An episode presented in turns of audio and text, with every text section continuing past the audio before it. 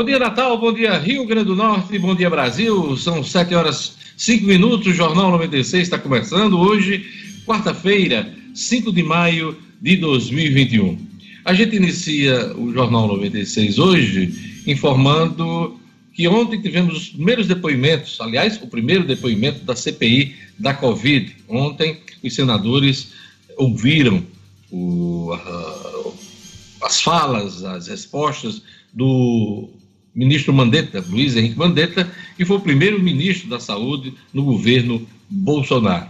Foi um longo depoimento, é, onde Mandetta deu detalhes de uma carta ao presidente da República, de uma história de mudar a, a bula da cloroquina para colocar ah, suas funções terapêuticas com relação à Covid-19, é, alguns detalhes que o público não estava sabendo, passou a saber ontem nesse depoimento de Mandetta. Hoje eh, deveria eh, depor o general Pazuello, Eduardo Pazuello, que foi ministro da Saúde, mas ele pediu adiamento, alegando que teve contato com pessoas com Covid.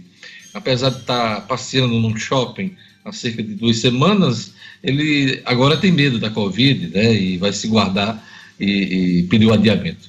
O adiamento foi aceito pelos senadores e dia 19 ele será convocado, mais uma vez, para depor na CPI da Covid. E hoje quem vai depor é o Nelson Taixe, que foi o segundo ministro de Bolsonaro da Saúde. Então vamos acompanhar essa movimentação em Brasília. A outra notícia que a gente inicia o programa é uma, é uma notícia de pesar, a morte do ator Paulo Gustavo, de 42 anos, ator, comediante, humorista, que faleceu ontem à noite, depois de quase dois meses de luta contra a Covid-19. Ele tinha 42 anos de idade, estava no auge da carreira, né? é, num momento, inclusive, de formação da família dele, com dois filhos pequenos. Então, o Brasil inteiro se comoveu, é, amanhece comovido com a morte do ator Paulo Gustavo. Daqui a pouquinho a gente vai trazer mais detalhes no Jornal 96. Então, hoje, quarta-feira, 5 de maio, vamos ver os destaques da nossa edição hoje. Natal começa a vacinação contra a Pfizer, aliás, com a Pfizer, vacinando a Pfizer a partir de amanhã. É, quem traz os detalhes para a gente hoje é Gerlane Lima. Gerlane, bom dia. Bom dia, bom dia, Diógenes, ouvintes, aos amigos da bancada do Jornal 96. É isso mesmo, a vacinação começa amanhã com a Pfizer, apenas no ginásio do SESI, Diógenes, que é o único ponto com capacidade para armazenar o imunizante. Daqui a pouquinho eu trago mais detalhes. Reforma tributária tem seu primeiro round com vitória do governo e modelo que pode impor regras aos estados e municípios. Quem traz para a gente esse assunto hoje é Luciano Kleber. Bom dia, Luciano. Bom dia, Diógenes. Bom dia aos amigos ouvintes do Jornal 96. Pois é, o presidente da Câmara, Arthur Lira, ele dissolveu ontem a comissão mista que estava tocando a reforma tributária depois da apresentação do relatório, da, o primeiro relatório da reforma, que não trouxe o fatiamento que o governo pretendia. A ideia do presidente da Câmara é fazer da forma que o governo quer, e isso pode trazer problemas para os estados e para alguns setores da economia. Daqui a pouquinho a gente detalha e comenta. Marcos Alexandre, pergunta de Faria, vai parar na CPI da Covid é, um dos momentos mais hilários ontem, é, no depoimento do Mandetta na CPI da Covid.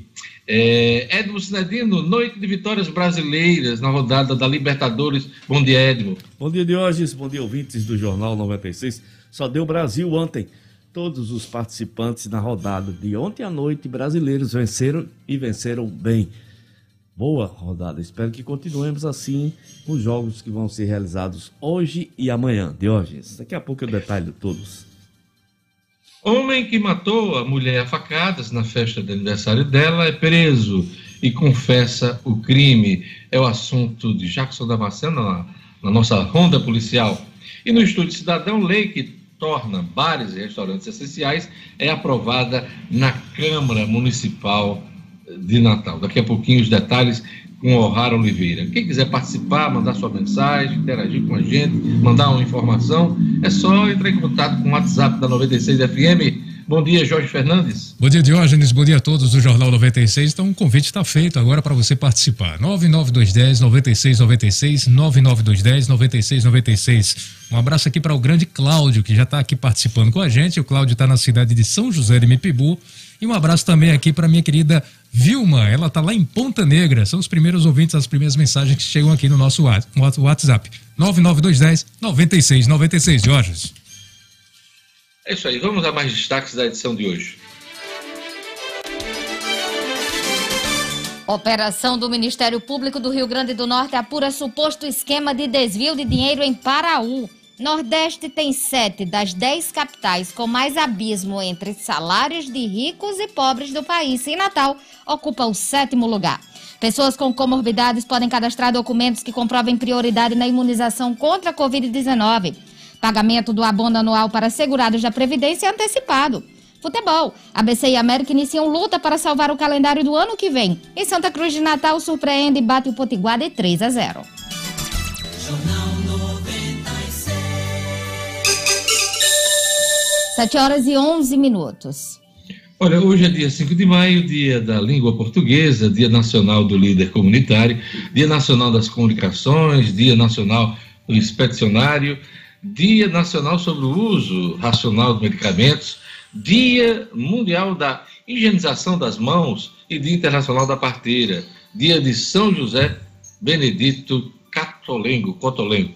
São as datas comemorativas nesse 5 de maio. Ontem teve eh, sorteio da Mega Sena e uma aposta de Nova Brasilândia do Oeste, em Rondônia, acertou as seis dezenas do concurso 2368 da Mega Sena. Prêmio quase 38 milhões de reais. Saiu para Rondônia. Vamos aos números sorteados ontem. 04, 07, 13, 25, 36 e 58. Vou repetir: 04, 07, 13, 25, 36 e 58. A Quina teve 152 apostas ganhadoras, cada uma vai levar R$ 17.748. E a quadra teve 7.476 apostas ganhadoras, cada uma vai levar 515 reais e tem sorteio amanhã, quinta-feira. Pois é, vamos agora às manchetes dos jornais nesta uh, quarta-feira, dia 5 de maio. Vamos lá, vamos ver aqui a capa do Agora RN. Vou mostrar aí a capa do Agora RN. E o Agora RN traz nessa manhã Mandetta mira em Bolsonaro e diz que 410 mil vidas o separam do ex-chefe. Também é destaque no Agora RN, defesa de Lula quer suspeição de procuradores. São as manchetes aqui do Agora RN. Vamos agora para a Tribuna do Norte, capa da tribuna, traz várias fotos do Mandetta no depoimento de ontem da CPI da Covid. Na CPI, Mandetta culpa Bolsonaro por avanço da pandemia. Manchete principal da tribuna: medidas protetivas no Rio Grande do Norte têm crescimento de 8,3%. 8,3%. Manchete da tribuna do Norte nessa manhã.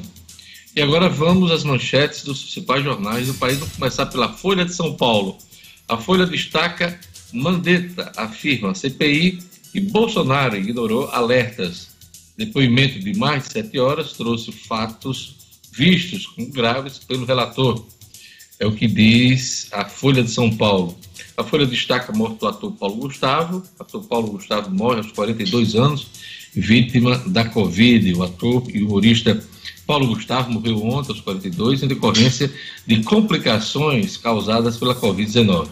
Ele estava internado na unidade de terapia intensiva do Hospital do Rio de Janeiro desde o dia 13 de março. Com a carreira iniciada no teatro, o artista virou maior fenômeno público do cinema brasileiro. Né?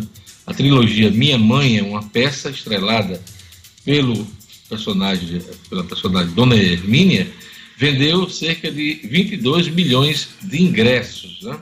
Então, um grande sucesso aí da carreira desse ator muito jovem, infelizmente faleceu, é uma das vítimas da Covid.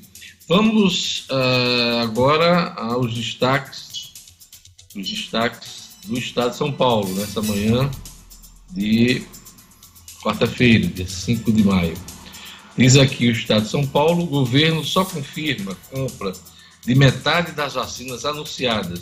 Saúde disse ter, ter adquirido 560 milhões de doses, mas contratou apenas 281 milhões de doses. É o que destaca o Estado de São Paulo. O Estado de São Paulo diz aqui também: Bolsonaro quis mudar bula da cloroquina, diz Vandetta.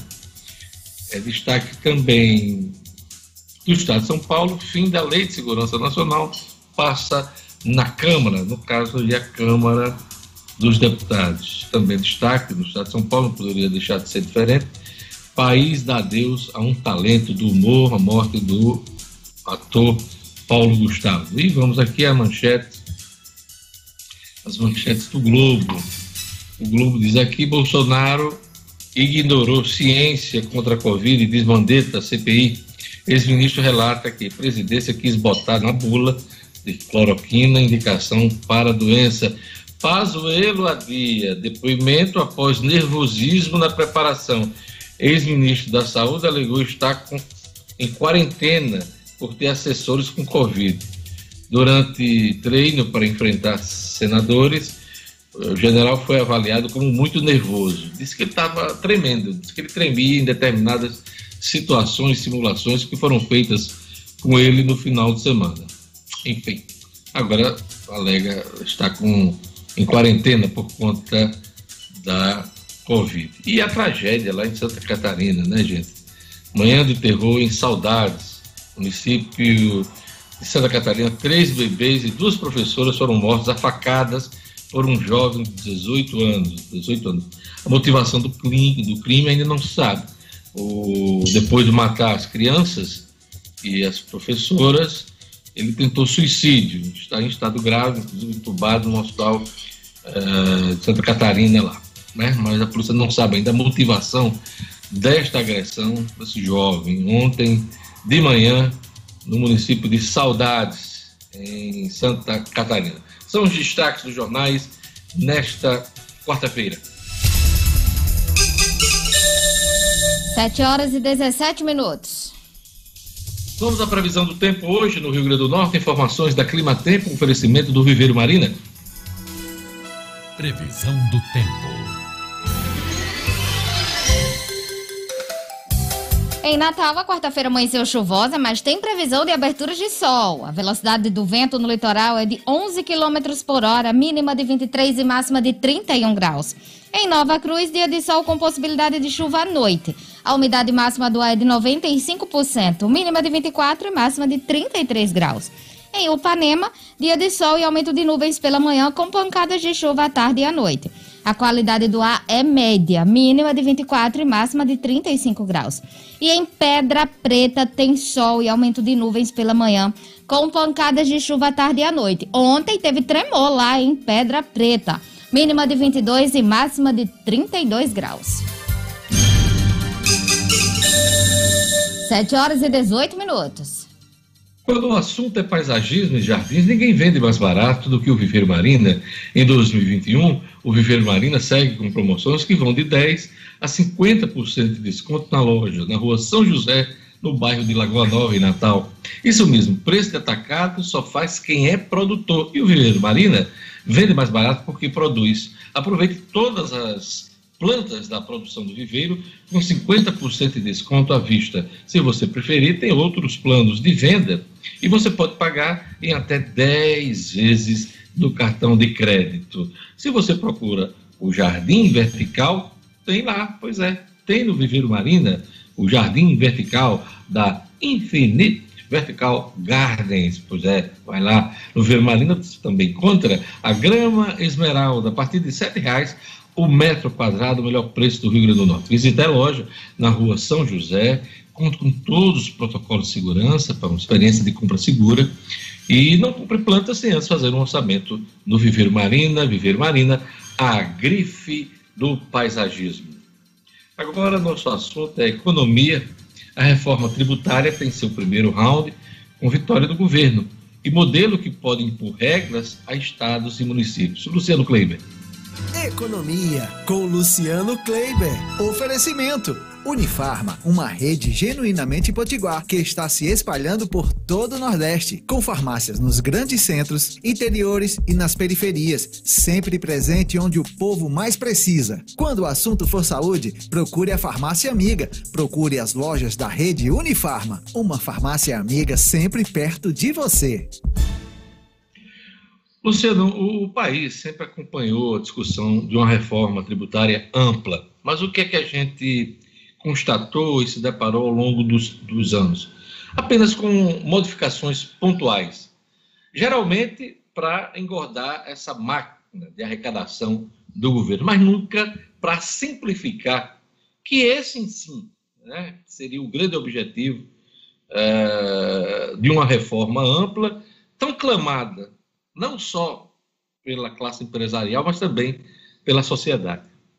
É exatamente esse o ponto, Diógenes, e essa, essa discussão entre uma, um, mudanças pontuais ou uma reforma ampla foi o que permeou o embate, vamos dizer assim, entre o presidente da Câmara, Arthur Lira, e o relatório, o relator né, da comissão mista que está analisando, estava né, analisando a reforma tributária, o deputado Agnaldo Ribeiro, que é aqui da Paraíba.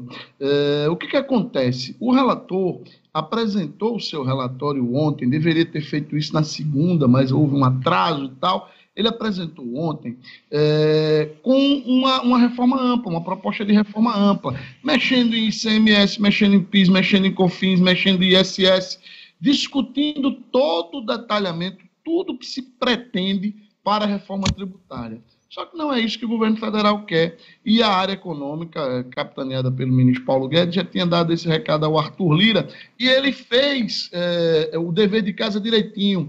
Na semana passada, ele deu várias declarações à imprensa, dizendo que já estava combinado, já estava entendido pelo relatório, que o relatório traria estava entendido pelo relator e o relatório traria exatamente o fatiamento que o governo quer. O que é que o governo prega, o governo federal? Prega que colocar ponto a ponto da, da reforma para ser discutida seria, em tese, menos complicado de fazer. Só que por trás dessa, vamos dizer assim, pseudo boa vontade de Rodgers está o interesse do governo de mexer basicamente em duas questões. A primeira é uma unificação de PIS e de COFINS que criaria um novo imposto. Atenção, é, Luciano, só um minutinho. Está vazando tá o áudio do áudio. estúdio. Está falando aqui, o Luciano está falando, e a conversa do estúdio está vazando. Vamos tentar corrigir isso, gente. Vamos lá, segue, Luciano. Obrigado. Obrigado. É, bom, e aí o que, que acontece? O governo pretende, eh, na, na, na realidade, o que, que o governo quer? Ele quer unificar na, ele quer fazer duas, dois lances. O primeiro, unificar IS, é, PIS e COFINS, criando a CBS, que é a Contribuição sobre Bens e Serviços. Com isso, ele pretende criar uma alíquota única de 12% e discutir com o setor de serviços, que seria o mais afetado, porque hoje paga 5%, discutir com o setor de serviços uma alíquota específica para o setor de serviços que, seja intensiv, é, que use intensivamente mão de obra. E o outro ponto que o governo quer abordar é uma unificação de ICMS e ISS, veja só, impostos, um estadual e um municipal, e o governo, na proposta, colocaria limites de alíquotas, Diógenes. Ele, ele definiria duas ou três alíquotas e cada estado e cada município teria que optar por uma daquelas seria realmente, na prática, uma grande ingerência do governo federal sobre essas receitas que são especificamente de estados e municípios. É isso que está posto, é isso que o governo pretende fazer. Deverá haver resistência. É, ontem o Arthur Lira dissolveu, acabou com a comissão que estava analisando o relatório. Houve muito bate-boca dentro do, da Câmara ontem, Diógenes, e o dia hoje deve ser quente novamente. É, pois é, é, eu queria só pontuar essa questão, né? o, o, o, trabalho de anos foi praticamente engavetado ontem, né? porque ele acaba com uma comissão, vai instalar uma nova comissão para começar praticamente do zero com as coisas que interessam ao governo, né, Luciano Cleber? Olha a perda de tempo ao longo dos últimos anos. Não há continuidade. É por isso que a gente não acredita numa reforma tributária ampla.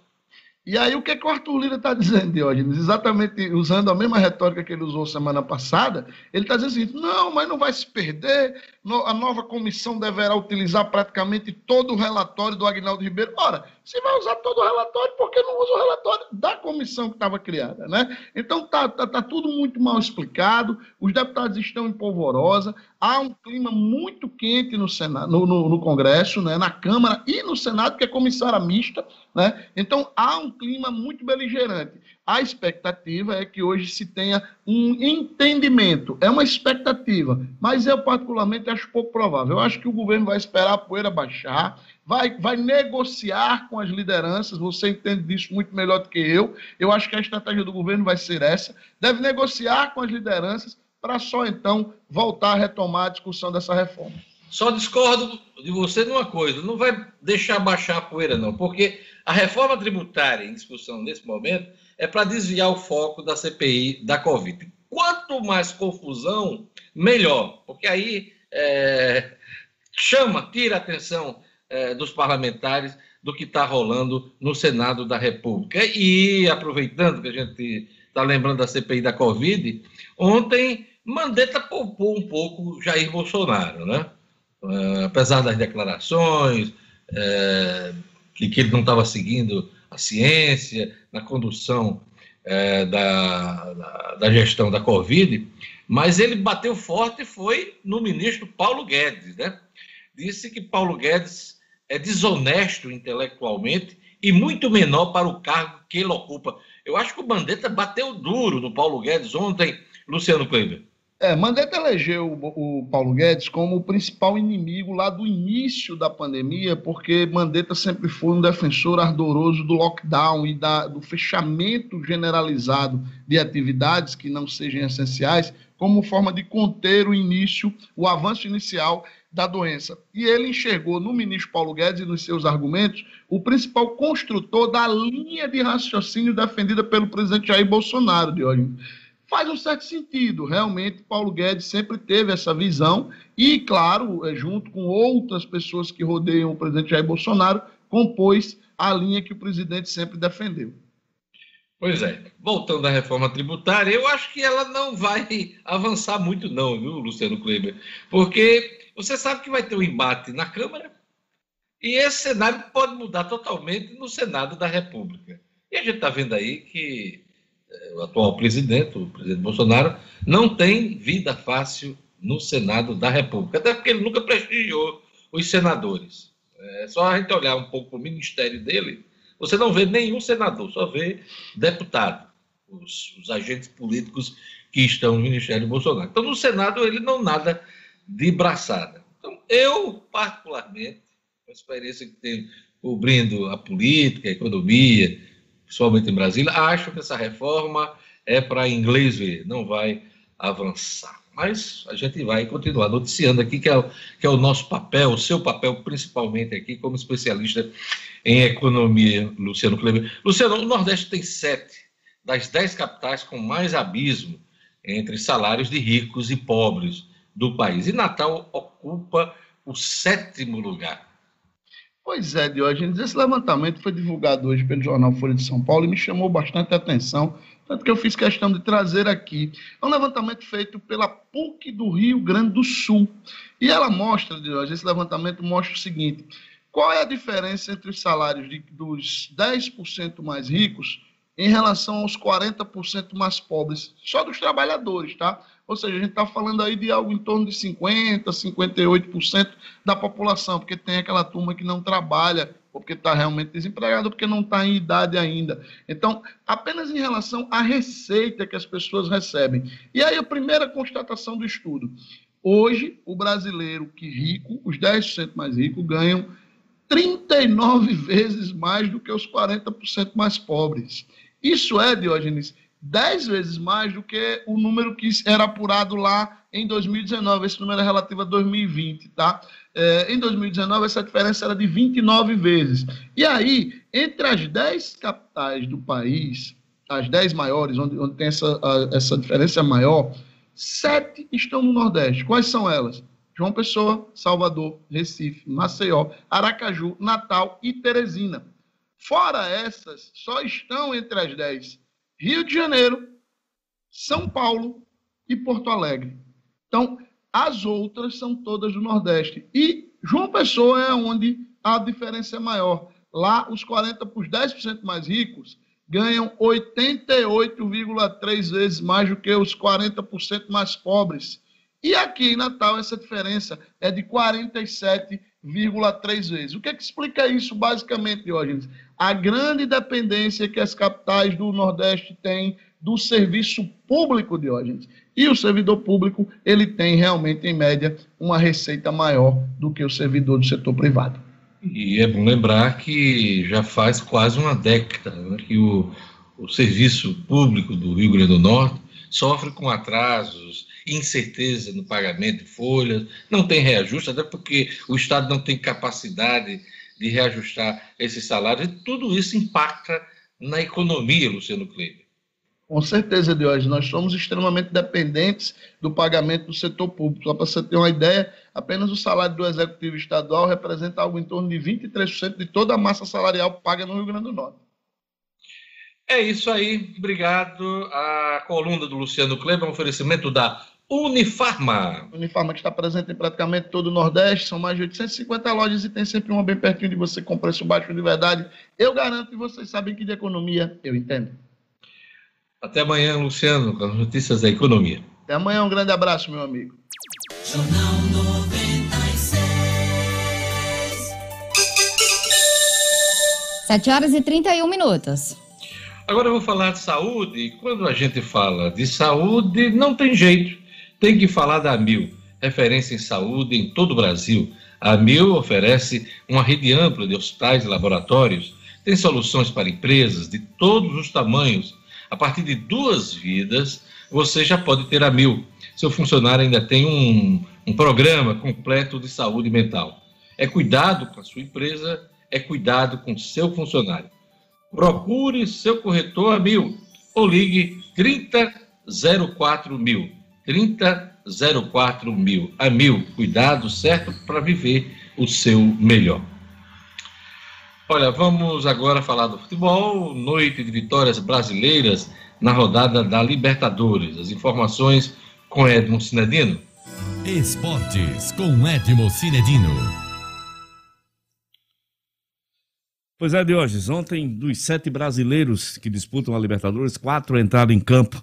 Mais cedo, duas goleadas espetaculares. A recuperação do Santos, que vinha de duas derrotas. O Santos ontem aplicou 5 a 0 no The Strongest da Bolívia. Foi um show de bola na, na, na Vila Belmiro. Grande recuperação da equipe Santista. O Atlético Mineiro de hoje, recebendo o Cerro Porteio do Paraguai, aplicou 4 a 0 o time de Cuca começa a brilhar, o time de Cuca começa a chamar atenção, a sequência de bons resultados e começa a ser apontado como favorito entre os participantes da Libertadores. Ainda na noite de ontem, os dois principais candidatos a título da Libertadores, Flamengo e Brasileiros, Flamengo e Palmeiras, também entraram em campo.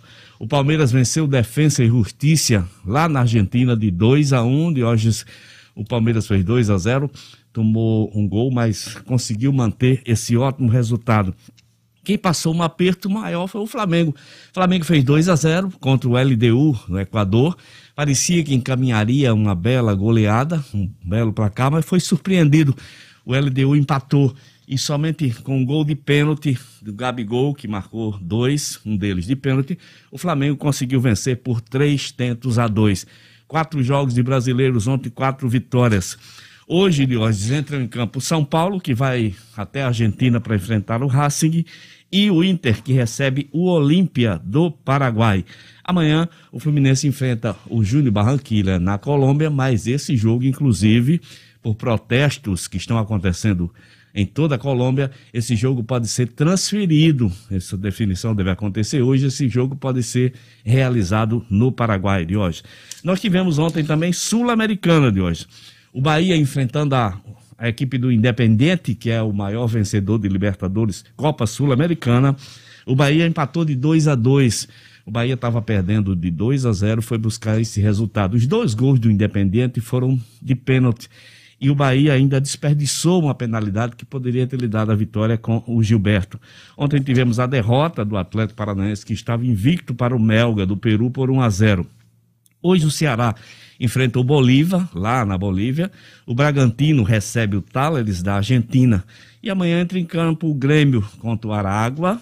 O Libertar, o Atlético Goianiense joga no Paraguai contra o Libertar e o Corinthians vai até o Peru para enfrentar o Esporte Juan Caio. São esses as participações de brasileiros em Sul-Americana e na Libertadores. Diógenes. É isso aí. Obrigado, Sinadino. Daqui a pouquinho o Sinadino volta falando bom local, vamos falar de ABC América, Santa Cruz de Natal, que surpreendeu e bateu o Potiguar de 3 a 0 Tudo isso daqui a pouquinho, no segundo tempo do esporte aqui no Jornal 96. Vamos para um rápido intervalo, vamos chamar um intervalo. Daqui a pouquinho, as notícias da política com Marcos Alexandre. Tem a Ronda Policial com Jackson Damasceno.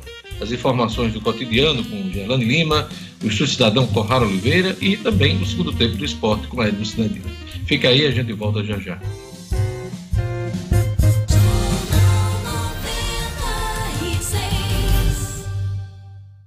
A Amil tem as melhores soluções de saúde para empresas de todos os tamanhos. A partir de duas vidas, você já pode contar com o plano que é referência de qualidade no Brasil, com uma estrutura completa de hospitais, laboratórios reconhecidos e uma ampla rede médica. A Amil ainda oferece um programa completo de saúde mental. Cuidado com seu funcionário, é cuidado com a sua empresa. Procure seu corretor ou ligue 3004 mil. A Mil, cuidado certo para você viver o seu melhor.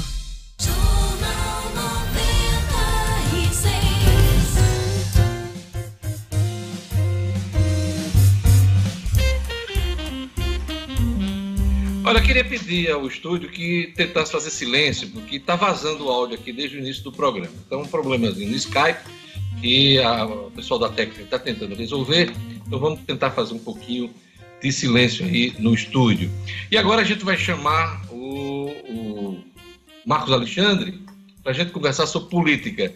Pergunta de Fábio Faria vai parar na CPI da Covid. Marcos Alexandre. É fato com Marcos Alexandre. Oferecimento: Orenda Pay, uma plataforma digital completa e sem custo mensal de manutenção. Com o Orenda Pay você vende com boletos e cartões de crédito, faz pagamentos, transferências e muito mais. Acesse www.orendapay.com.br e faça já o seu cadastro gratuito. Marcos Alexandre, bom dia. Bom dia, Diógenes. Bom dia aos amigos, ouvintes do Jornal 96. Marcos, eu não estou vendo sua imagem no ar, né? A gente está transmitindo aí via rede social. Vamos fazer o seguinte: vamos tentar a conexão novamente. Eu vou chamar agora uh, o nosso querido Jackson Damasceno e daqui a pouquinho a gente conversa com o sinal restabelecido. Eu só estou escutando o seu áudio. Vamos lá, vamos agora para a nossa ronda policial. Homem que matou a mulher a facadas na festa de aniversário dela é preso e confessa o crime. Jackson Damasceno? Polícia, com Jackson Damasceno, o da massa. Oferecimento: Casa da Cerca. Na Casa da Cerca você tem grandes promoções e lançamentos para transformar o seu lar em uma casa inteligente. Interruptor Wi-Fi, tomada Wi-Fi, motor para portão, câmeras, sensor de fumaça, de presença e muito mais. Procure Casa da Cerca nas redes sociais. Anote Casa da Cerca. Casa da Cerca para a sua vida. Não? Olá, bom dia a todos que fazem o Jornal 96, bom dia aos nossos ouvintes. Ah, o crime chocou todo o Rio Grande do Norte, né? Em 19 de abril deste ano, a, a jovem Lorena Patrícia da Silva completava 25 anos, fez uma pequena comemoração com seus familiares em Taipu ah, e acabou sendo assassinada pelo marido Neilson Coutinho Alves, com quem ela tinha um relacionamento estável e uma, um filho de dois anos de idade houve uma discussão na festa e por conta de ciúmes o Neilson acabou assassinando a esposa facadas no meio da rua. Pois bem, o crime vinha sendo investigado pela delegacia local e nesta terça-feira o Neilson foi preso. Ele estava escondido em Ceará-Mirim, ali perto mesmo de Itaipu, cidade vizinha, na casa de parentes e foi chamado a depor. Compareceu à delegacia, destemido, sem qualquer é, medo de nada, compareceu à autoridade policial, prestou depoimento mas acabou preso porque ele tinha um mandado de prisão decretado exatamente por conta deste crime que foi cometido na frente de várias pessoas, na frente de várias testemunhas. O Neilson, inclusive, confessou todo o crime assim que foi capturado pelos policiais. Vai responder agora pelo crime bárbaro, horrendo que cometeu. É, espera pronunciamento da justiça, deve ir a júri popular e deve esperar preso até que isso aconteça, até que haja, a não ser que haja alguma medida contrária, né, que decrete a soltura dele. Em Mossoró, também nesta terça-feira, um popular foi baleado no meio da rua no aeroporto 2, conjunto no bairro Aeroporto 2. Osimar Batista da Silva caminhava pela rua e disse que foi abordado por um homem em uma motocicleta que anunciou um assalto. Ele tentou correr e foi baleado várias vezes. É a versão dele. Ele foi levado ao Hospital Tarcísio Maia por populares em uma motocicleta. A gente ainda não tem é, detalhes do estado de saúde dele nesta quarta-feira. Sabe que foi mais uma tentativa de homicídio em Mossoró. Aliás, um homicídio foi registrado aqui na capital na noite de ontem no Parque dos Coqueiros. A gente ainda está apurando os detalhes. Bom, são essas as notícias desta quarta-feira. A gente vai ficando por aqui, desejando a todos um ótimo dia. A gente volta amanhã. Até lá.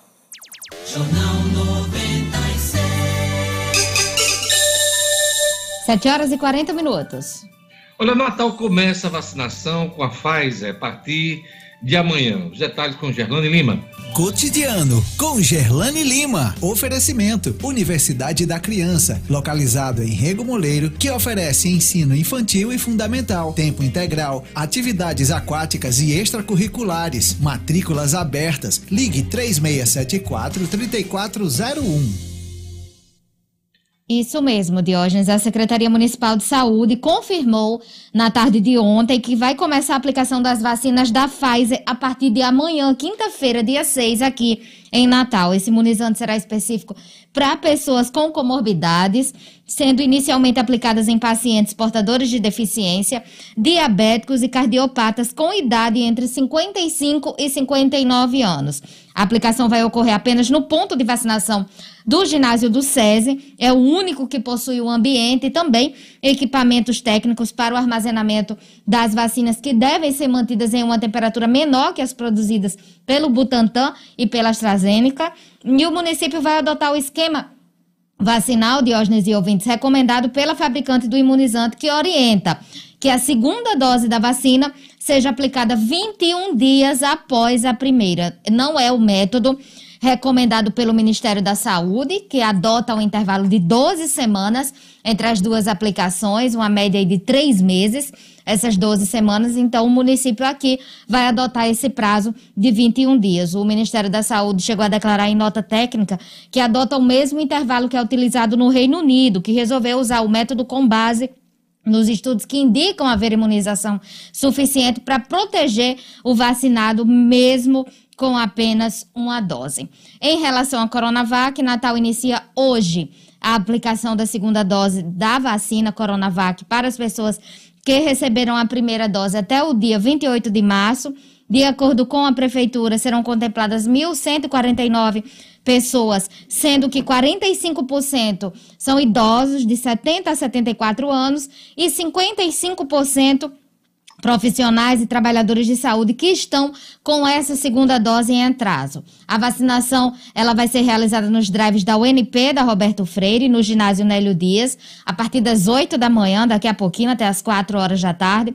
Também estão disponíveis em seis unidades básicas de saúde: UBS Nazaré, Candelária, São João, Panatiz e Pajuçara naquele mesmo horário das unidades básicas, das 8 da manhã até as 11h30 e de meio-dia e 30 até as 3 horas da tarde. É preciso apresentar a mesma documentação, cartão de vacinação, documento com foto e o comprovante de residência.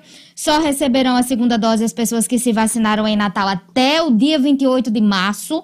Não adianta aí quem recebeu em outra data, porque não tem vacina disponível. E a orientação é que quem está fora desse prazo não compareça aos locais de vacinação, como eu acabei de dizer, que é para evitar aglomeração. O idoso que precisar, Diógenes, tem também uma parceria da prefeitura com o Uber. Então, o idoso que precisar, o grupo prioritário que precisar solicitar o Uber para ir ao local de vacinação, tem essa parceria da prefeitura de Natal para facilitar o transporte até os locais de vacinação. Já está em vigor essa parceria através de cupons de desconto de até 25 reais, adicionados antes da viagem. Então, os cidadãos aí do grupo prioritário poderão ir de forma gratuita até onde a vacina está sendo aplicada. Além de Natal, a plataforma fechou essa parceria com Belo Horizonte e os governos de Pernambuco e Paraíba também. São 10 mil cupons de desconto para viagens de ida e volta até os locais de vacinação, isso só aqui em Natal. Acesse lá o site da prefeitura que tem o passo a passo para inserir esse cupom de desconto e chegar até o ponto de vacinação gratuitamente através de uma chamada de Uber, Diógenes. As pessoas com comorbidades podem cadastrar documentos que comprovem a prioridade na vacinação contra a Covid, Gerlane. Como é que é o procedimento? É, justamente para facilitar o trabalho de imunização nos municípios, de acordo com a Secretaria, os documentos devem ser analisados por equipes técnicas antes da autorização para vacinação. Os documentos podem ser apresentados pelo próprio cidadão na área de cadastro pessoal do RN mais vacina. E segundo a nota técnica que foi enviada pelo governo aos municípios, poderão ser vacinados nessa atual fase pessoas com síndrome de Down de 18 a 59 anos, pessoas com doença renal crônica em diálise também de 18 a 59 anos. Essa é a faixa etária também para gestantes e puérperas com comorbidades, pessoas com deficiência permanente cadastradas no Programa de Benefício de Prestação Continuada, conhecido como BPC, também, e aquelas pessoas com diabetes mellitus e doenças cardiovasculares crônicas. Também no site da prefeitura e quem acessar o portal no minuto.com tem a documentação necessária para cada grupo desse, Diógenes, seja para grávidas, puérperas, doentes renais crônicos, quem tem diabetes tem que ter toda a documentação disponível. A pessoa acessa o RN mais vacina, quem já tem o cadastro é só acessar a área cidadão, informa o CPF e a senha e faz a verificação. Depois que entra no sistema, a pessoa pode clicar no botão perfil, onde vai aparecer espaços para apresentar os documentos. É só ir editando, é autoexplicativo, procurar para escolher os arquivos no computador e concluir a edição clicando em atualizar. Então, esse é o procedimento só para facilitar a, a, imunização, porque essa documentação ela vai ser verificada antes da autorização da vacinação. Olha, o Brasil voltou a ultrapassar a marca de 3 mil mortes diárias por Covid-19. Ontem foram registrados 3.025 óbitos, elevando o total para 411.854 óbitos. A média móvel de mortes, 2.361. Em uma semana ficou 15% menor que o período, uh, o período anterior, o que na verdade indica estabilidade num patamar elevado. Vamos aos números aqui no Rio Grande do Norte.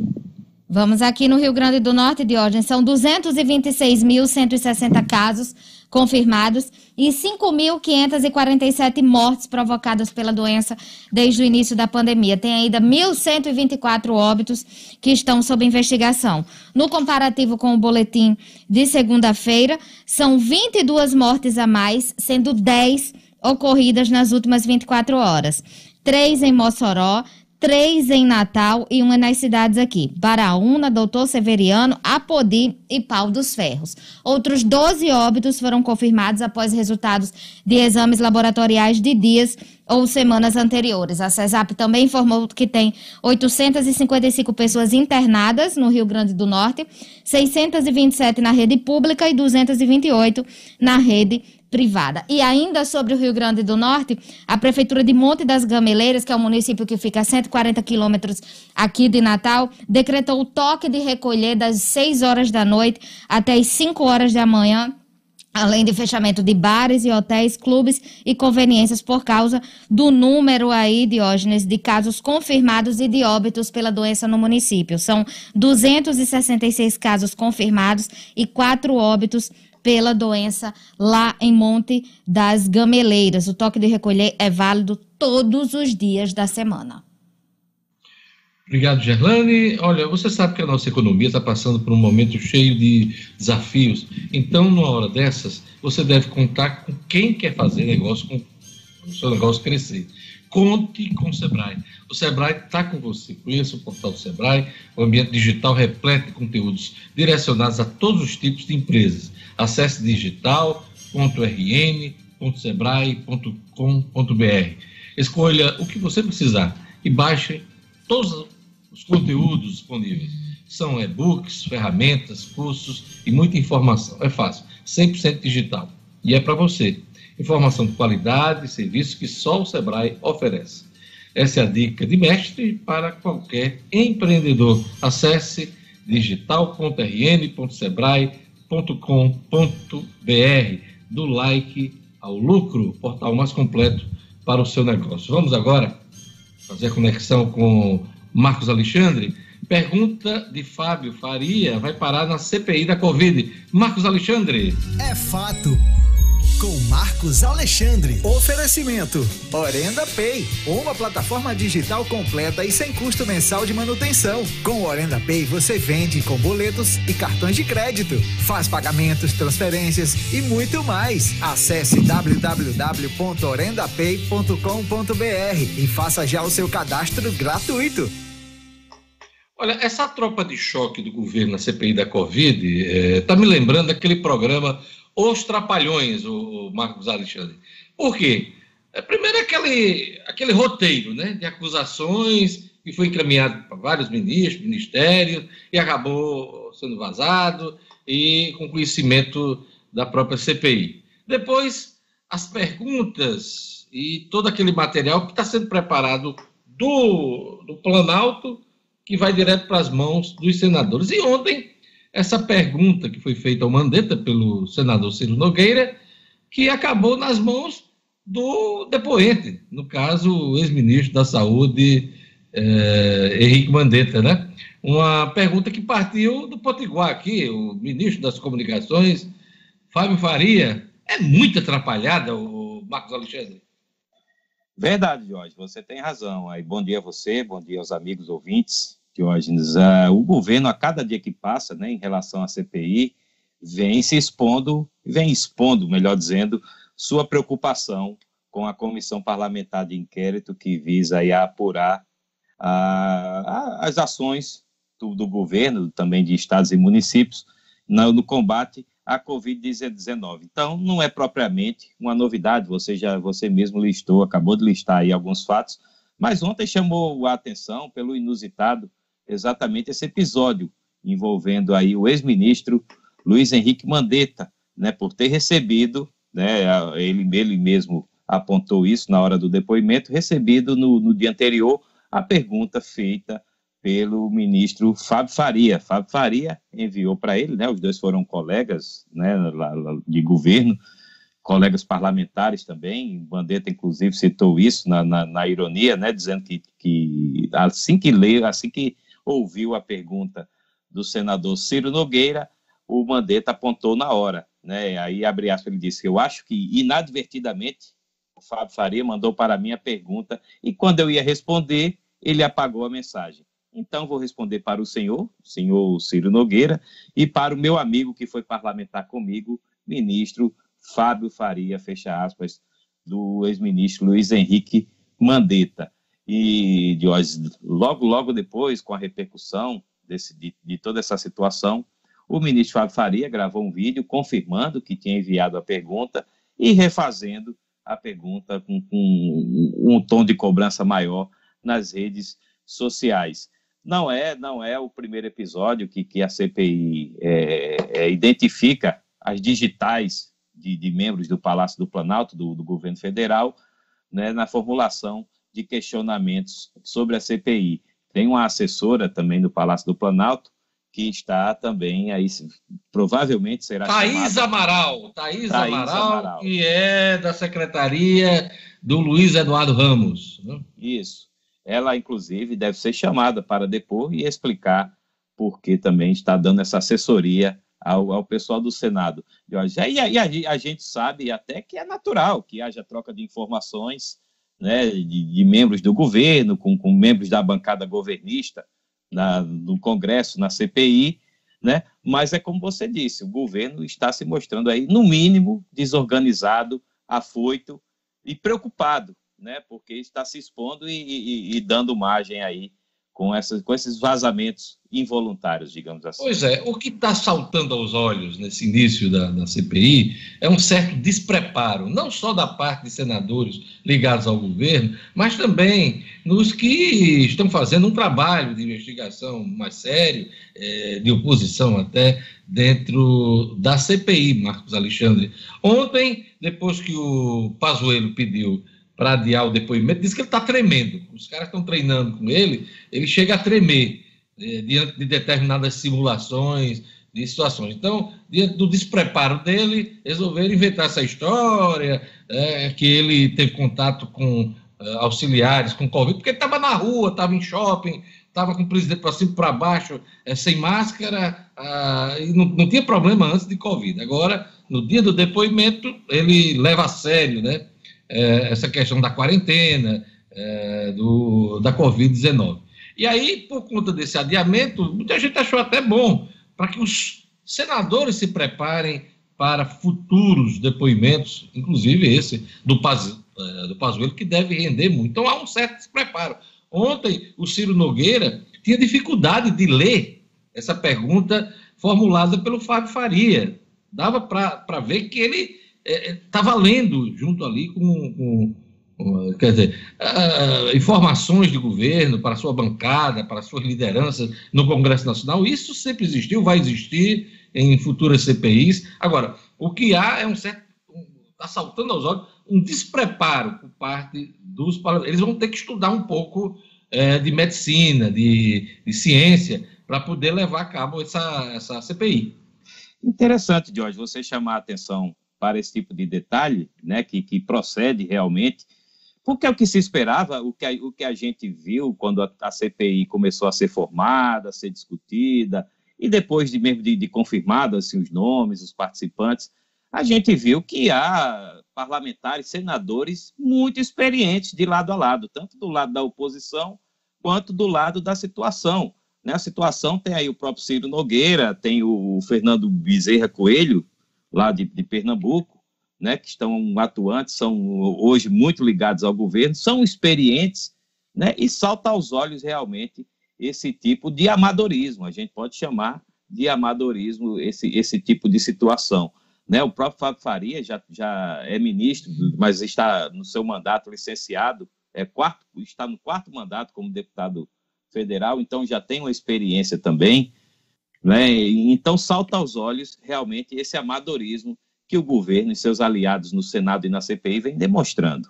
Toda CPI, né, toda CPI, senadores, deputados, eles são assessorados por eh, delegados de polícia, é, membros do Tribunal de Contas da União, é, todos os setores, né, dependendo do assunto em questão, você tem ali uma assessoria. Me parece que a assessoria que dá suporte uh, aos senadores ainda não está pronta. E essa, e essa assessoria precisa ter especialistas, médicos, infectologistas, é, é, especialistas em vacinação, em, na Anvisa, Agência Nacional de Vigilância Sanitária, porque, por exemplo, esse assunto da bula, da cloroquina, que foi proposta lá uma minuta para mudar a bula da cloroquina e colocar lá, ó, serve para Covid-19, ela foi barrada pela Anvisa. Então, é, os senadores, eu acho que a, a boa parte deles, não tem capacidade de ir aos detalhes desse tipo de discussão. Aí fica aquela coisa: ah, a culpa é do presidente, ah, a culpa é dos governadores e, e prefeitos. É, a CPI precisa ir além dessa questão política, que já é importante, porque trata-se de, um, de uma investigação é, política, a gente sabe disso. Muita gente acha, ah, não, o CPI vai julgar, vai condenar. Não, o CPI é um levantamento, em cima, claro, de detalhes técnicos, mas tem um componente político muito forte. Então, os senadores vão precisar é, se organizar se querem realmente apresentar um trabalho sério à sociedade brasileira, independente dos responsáveis por, pelo agravamento dessa crise sanitária no país, Marcos Alexandre. Exato. É, essa parte técnica realmente a gente não viu até agora. Né? Claro, a CPI começou ontem para valer, né? Foi o primeiro depoimento do, do Luiz Henrique Mandetta. Né? A, imagina, a gente imagina, Jorge, o que o, esses técnicos, né, que você estou, membros do TCU, membros, membros da Anvisa, podem estar debruçados exatamente uh, sobre o depoimento que Luiz Henrique Mandetta deu ontem e que, inclusive, eu fiquei com a sensação de não ter trazido nenhuma grande novidade. Não, é sem é, revelações bombásticas. Sem Exato. Sem não... Mas, eu... assim, ele deu alguns encaminhamentos importantes do ponto de vista. É, é, é muito comum hoje falar em narrativas, né? Então, assim, é, o direcionamento que o presidente tinha uma assessoria paralela, que deixava de escutar os técnicos do Ministério da Saúde, que eram preparados, né? É, então, é, é, isso ele, ele encaminhou ontem, a questão da minuta, a questão da carta que encaminhou o presidente fazendo alerta, inclusive apresentando projeções de números né, sobre as mortes, é, a quantidade de mortes. A gente poderia ter tido no ano passado, segundo o ex-ministro Mandetta, de 30 mil mortes, num cenário positivo, não deixa de ser um cenário difícil, 30 mil pessoas morrerem, né? Mas de 30 mil a, a 180 mil mortos. E a gente acabou o ano com um cenário mais grave, quase 200 mil mortos em dezembro do ano passado. Então, tudo isso foi é, encaminhado ao presidente da República pelo ministro Mandetta. Então, foi um, um depoimento sem grandes revelações bombásticas, até porque, ao longo desses meses todos, Marcos Alexandre, o Mandetta deu muitas entrevistas. Né? Ele saiu do governo dando entrevista para Fantástico. Escreveu livro, né, Diogo? Escreveu livro. Uh, ele já viajou a algum, algumas cidades do país, está em campanha para presidente da República. Então, é, é, e, ele, e ele falava muito durante o, o, período do ministério. Você lembra que ele, ele dava uma coletiva todos os dias. Então, o Mandetta, acredito eu, não tinha muito o que revelar. E, e a gente ficou com essa sensação ontem, do ponto de vista de, no, de novidades, né? Porque ele já falou muito. Aliás, muita gente aposta no depoimento de hoje do Taixe.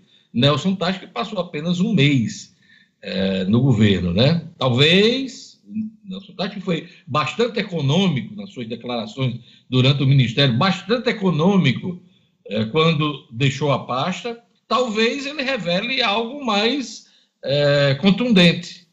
Há uma expectativa em torno disso. Né? Mas vamos aguardar, porque com o adiamento do Pazuello, que seria hoje, quem vai depor hoje na CPI é o ex-ministro Nelson Tachi, Marcos Alexandre. Exato. O Nelson Tachi, originalmente, né, se, iria depor ontem, logo após Henrique Mandetta. Mas aí, com, com a, a, o adiamento do, da, do depoimento de Pazuello, do Eduardo Pazuello, né, os membros da CPI concordaram em passar o Nelson Tati para hoje. Amanhã, se não me engano, é o presidente da Anvisa, então, da, da Anvisa. Então, há depoimentos importantes, realmente, de pessoas que podem colaborar com a CPI, Diógenes. E, e, claro, a expectativa agora sobre o Pazuello passou para o dia 19 de maio, né, sob a alegação de que ele não... Ele ontem foram feitas tentativas dele depor ainda por, por via remota, por videoconferência, os senadores não aceitaram. Né? Então, no final, a decisão da remarcação do depoimento dele para o dia 19. Hoje, Nelson Tachi. Quer dizer, ficou claro para muita gente que foi nada de Covid, de, de, é, o motivo desse adiamento. Na verdade, ele queria depor de forma remota, uh, auxiliado lá por uma dezena de, de assessores dentro do Palácio Planalto, é, na verdade, ele queria fazer era isso, mas os senadores remarcaram para o dia 19 de maio, depois que ele passar mais uma quarentena, porque ele já teve Covid-19 quando era ministro Marcos Alexandre. Marcos, para encerrar, Jean Paul Prats diz que é Senado ou nada. Isso foi manchete, inclusive, da Agora RN ontem. A gente chegou a comentar, mas me parece que Jean Paul começa a se mexer diante da possibilidade de uma articulação do PT com outras legendas para entregar o Senado a um futuro aliado da governadora Fátima Bezerra.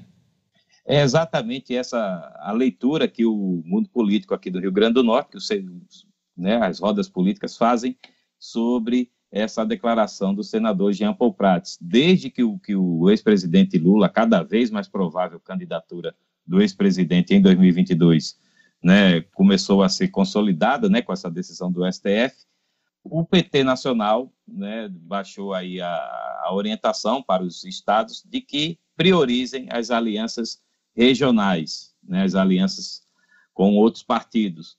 E aqui no Rio Grande do Norte, a gente vê a candidatura natural da governadora Fátima Bezerra à reeleição. Nesse caso, a, a lógica política é de que o PT se componha na chapa majoritária com algum outro partido. E aí, nesse caso, a, a, a possível candidatura do senador Jean Paul Prats à reeleição ficaria prejudicada nesse aspecto.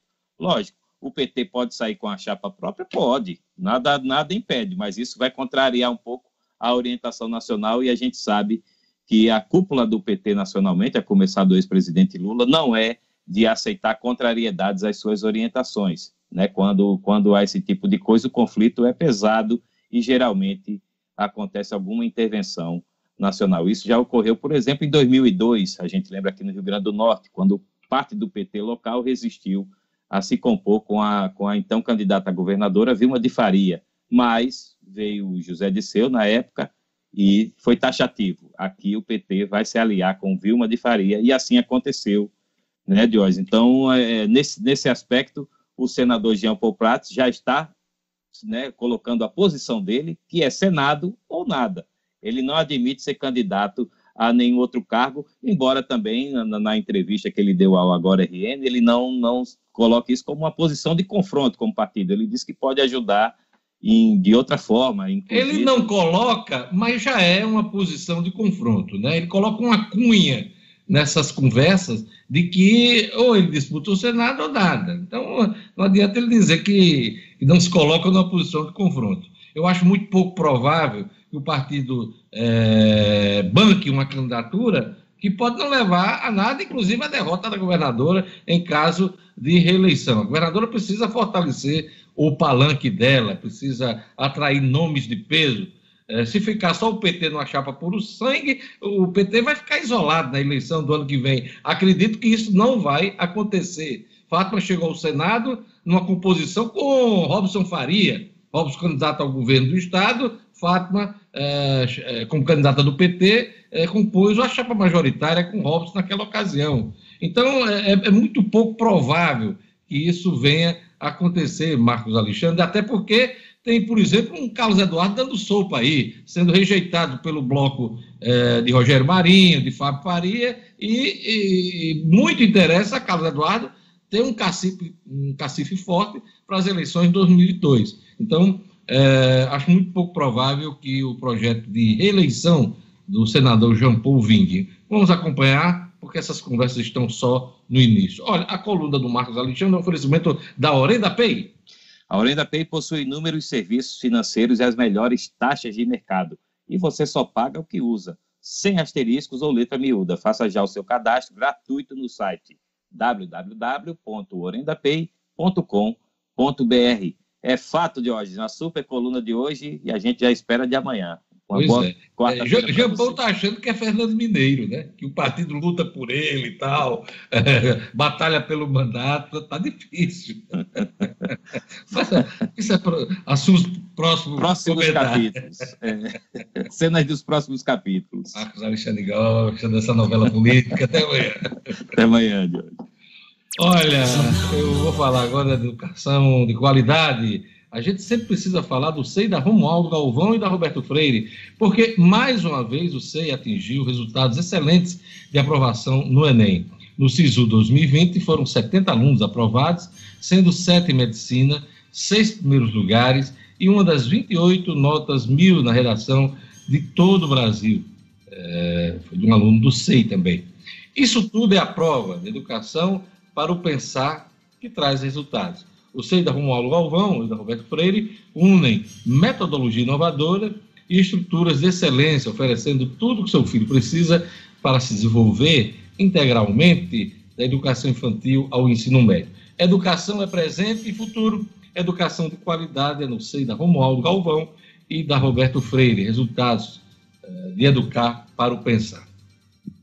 Olha, agora vamos para o Estúdio Cidadão, vamos chamar a O'Hara Oliveira.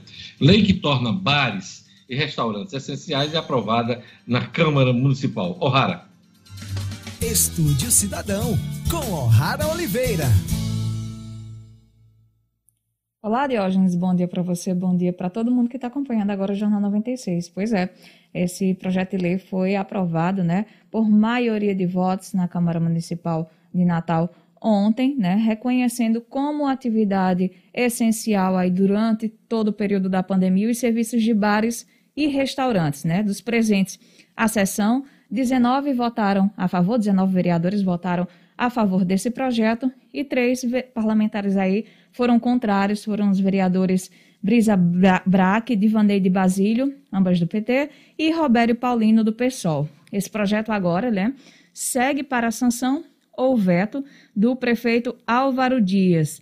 A proposta foi de autoria do vereador Aldo Clemente, ele que é do PDT, né? E segundo o parlamentar, nessa proposta visa encontrar uma forma de proteger a vida da população, mas também de proteger o trabalhador os salários e os empregos, que já estão cada vez mais escassos. Essa foi a justificativa do parlamentar. De acordo com essa lei, Diógenes, em caso de calamidade pública ou estado de emergência, o município de Natal poderá estabelecer um protocolo de segurança definindo limitação do número de pessoas e horário de funcionamento do comércio, além de outras regras de proteção à saúde e medidas sanitárias para garantir o distanciamento social, mas garantindo o funcionamento de bares e restaurantes.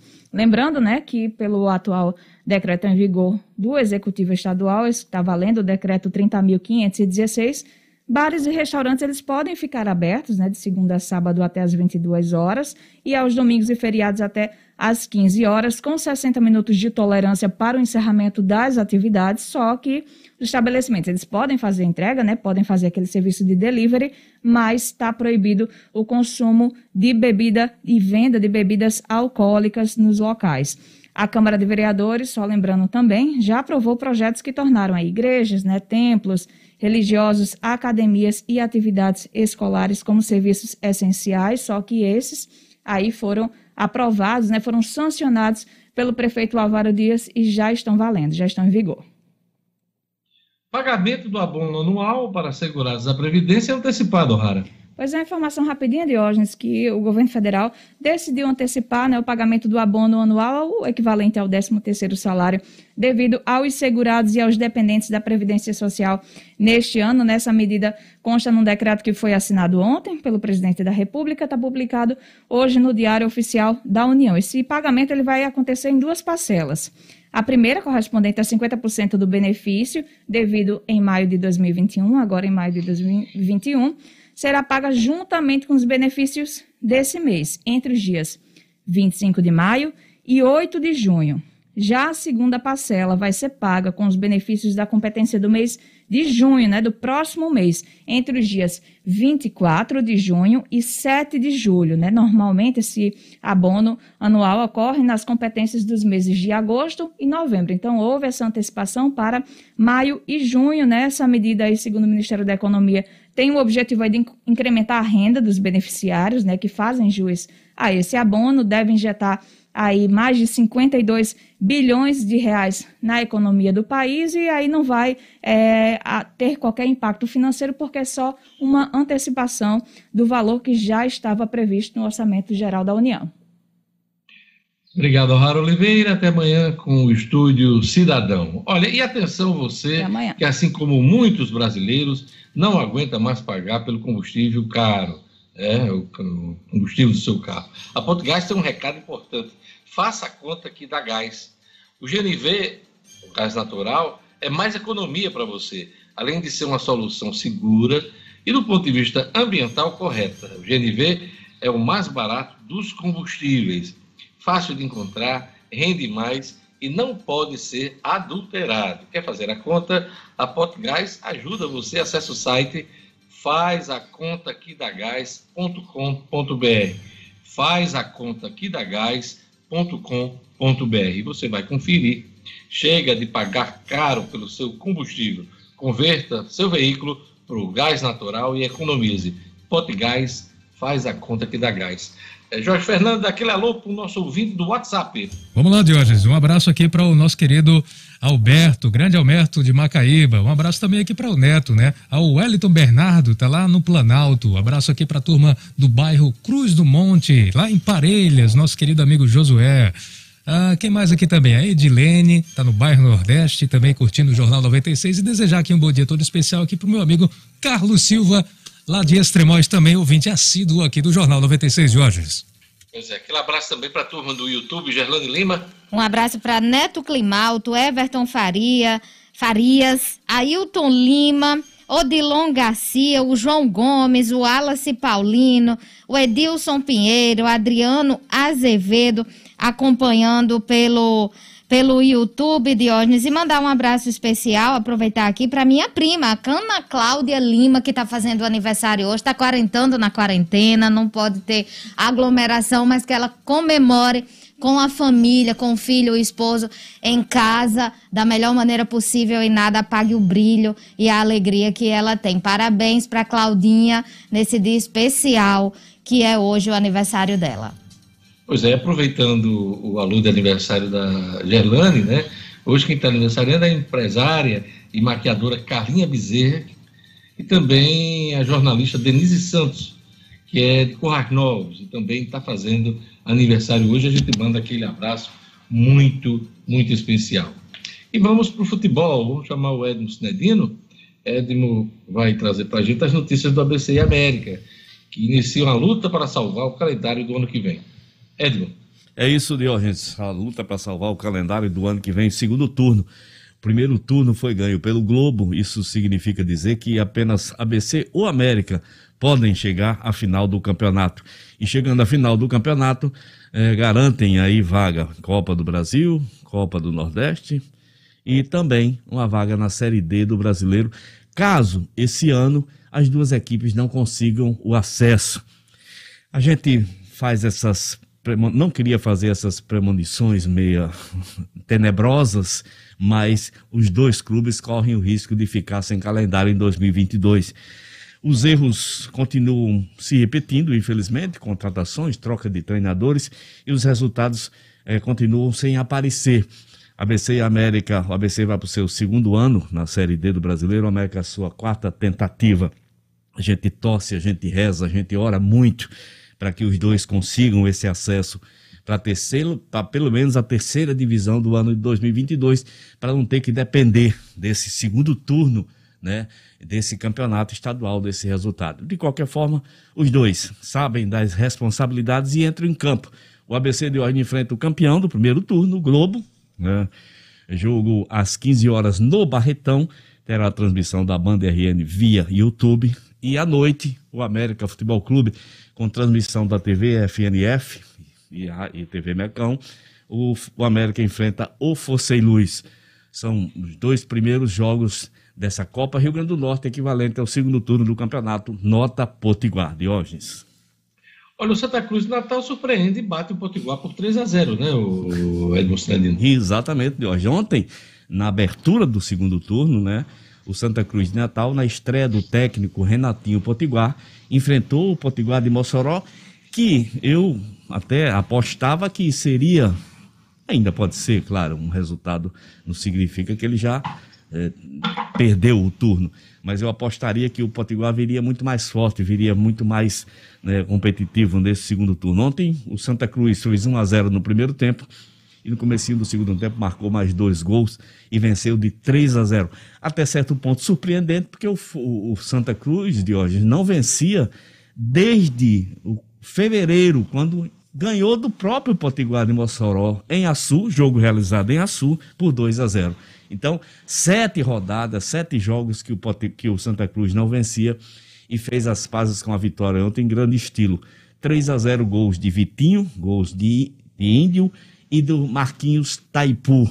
Lembrando que esse Marquinhos Taipu, que fez um belíssimo gol de falta, é jogador emprestado pelo ABC Futebol Clube, que prefere contratar os Marcos Roberto da vida, os Juninho Quixadá, para ficar fazendo recuperação física, enquanto esse menino faz gols pelo Santa Cruz. Diógenes. É isso aí. O que é que temos para a noite de hoje em termos de futebol, Sinedino? Hoje nós temos Libertadores. Hoje nós temos o São Paulo em campo contra o Racing. Nós temos também o Inter recebendo o Libertar do Paraguai. E teremos também Bolívar, é, o Ceará enfrentando o Bolívar pela Sul-Americana, além da equipe do Bragantino recebendo o Talleres da Argentina. Corinthians é só na quinta-feira. Pois é, vamos ficar atentos ao calendário. Amanhã o Sinedino traz os detalhes para a gente, essas partidas de futebol, que apesar da Covid, apesar da pandemia, sempre chamam a atenção do nosso torcedor que gosta de esporte. Obrigado, Sinedino. Mais alguma coisa na sua agenda esportiva? Não, Deus, só lembrar, você falou em Covid, né, que ontem eh, jogadores eh, do, do, da LDU é, com Covid-19, registro de muitos casos de Covid-19 é, também é, na Libertadores e na Copa Sul-Americana, infelizmente. Como é que está a história da vacinação? A, a vacinação ainda a, não. A Comembol vai vacinar os atletas? Garante que vai, mas ainda não definiu um calendário e nem a forma como vai ser feita de hoje. Então a gente fica acompanhando para saber se vai haver uma definição e quem é. sabe até a CBF possa imitar também, né? Esse, essa... É. A notícia do final de semana é que essas doses já estão reservadas. Isso, né? já Inclusive, estariam reservados. Da própria confederação. Exato. É, mas ninguém sabe ainda a data, né, senhor? Não sabe a data e não sabe também se vai imitar o governo brasileiro, que diz uma coisa e faz outra, diz uma coisa e faz outra. Vamos esperar para ver. Mas já estão reservadas as doses. Falta marcar a data. Vamos aguardar. Sinedino, obrigado. Vamos para a última informação do Jornal 96 nesta quarta-feira, 5 de maio. Vamos lá. O Ministério Público do Rio Grande do Norte deflagrou na manhã de hoje a Operação Sujeito Oculto. Diógenes e ouvintes foi logo cedo. O objetivo foi apurar um suposto esquema de desvio de dinheiro público no âmbito da Prefeitura de Paraú, um município que fica quase 4 mil, de quase 4 mil habitantes e 243 quilômetros aqui de Natal. Segundo o Ministério Público, essa operação investiga os delitos de estelionato contra a, administra administração pública, peculato, contratação direta indevida, associação criminosa, desobediência à decisão judicial sob suspensão de direito e lavagem de dinheiro. Teve apoio da Polícia Militar, a operação cumpriu dois mandados de prisão preventiva e 15 mandados de busca e apreensão em Paraú, Natal, Mossoró, Panguaçu, Parnamirim e Açu. Ao todo participaram da ação 16 promotores de justiça, 24 servidores do Ministério Público e ainda 68 policiais militares. Esses mandados foram cumpridos na sede da Prefeitura de Paraú, nas secretarias de Educação, de Agricultura pesca, saúde, assistência social e de obras lá nos municípios. Diógenes e a gente acompanha ao longo do dia o desenrolar dessa operação. É isso aí. Obrigado pela audiência. Se cuidem. Amanhã estaremos de volta com o Jornal 96. Até amanhã. Tchau, tchau. Tchau.